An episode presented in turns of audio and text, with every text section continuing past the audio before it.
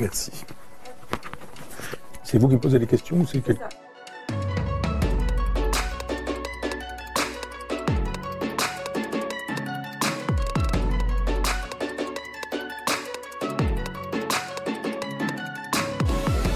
Ben oui, faisons ça.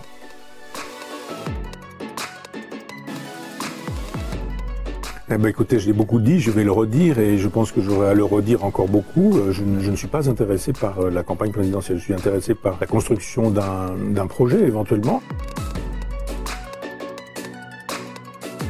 Je, ne- me pose pas de, questions de, ce- de cette nature-là parce que je pense que lui, enfin j'en sais rien, je ne sais pas s'il ira ou pas, je pense qu'il a, il a envie, et moi j'ai pas envie, donc euh, c'est lui qui gagnera. Ah mais je déplorerais euh, toute euh, dissolution de, toute interdiction de livres, toute interdiction de prise de parole. Si on interdisait Jean-Luc Mélenchon, euh, je me battrais pour que Jean-Luc Mélenchon puisse exister, parler. Je défends juste un principe. J'estime que quand on commence à interdire de parole des, gens qui, euh, qui parlent, à interdire d'écriture des gens qui écrivent, à interdire de tribune des gens qui professent, euh, c'est qu'effectivement la démocratie ne va pas bien. Moi je suis pour que les gens s'expriment, qu'ils débattent. Interdire n'est pas dans ma culture.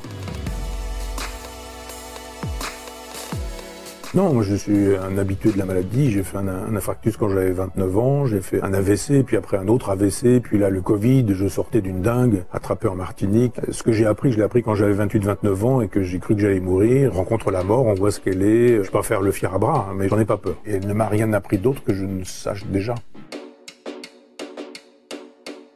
Pas du tout. J'étais dans un tel état que je n'ai rien pu faire. C'est-à-dire, je ne pouvais pas lire, encore moins écrire. Je ne pouvais même pas regarder un film. J'étais euh, dans, des moments d'hallucination, dans des moments de, transpiration incroyable, presque de l'eau dans mon lit quand je me réveillais. Euh, Donc, euh, je n'ai pas écouté France Culture, que je n'écoute plus, sauf pour me confirmer que j'ai bien raison de ne pas l'écouter.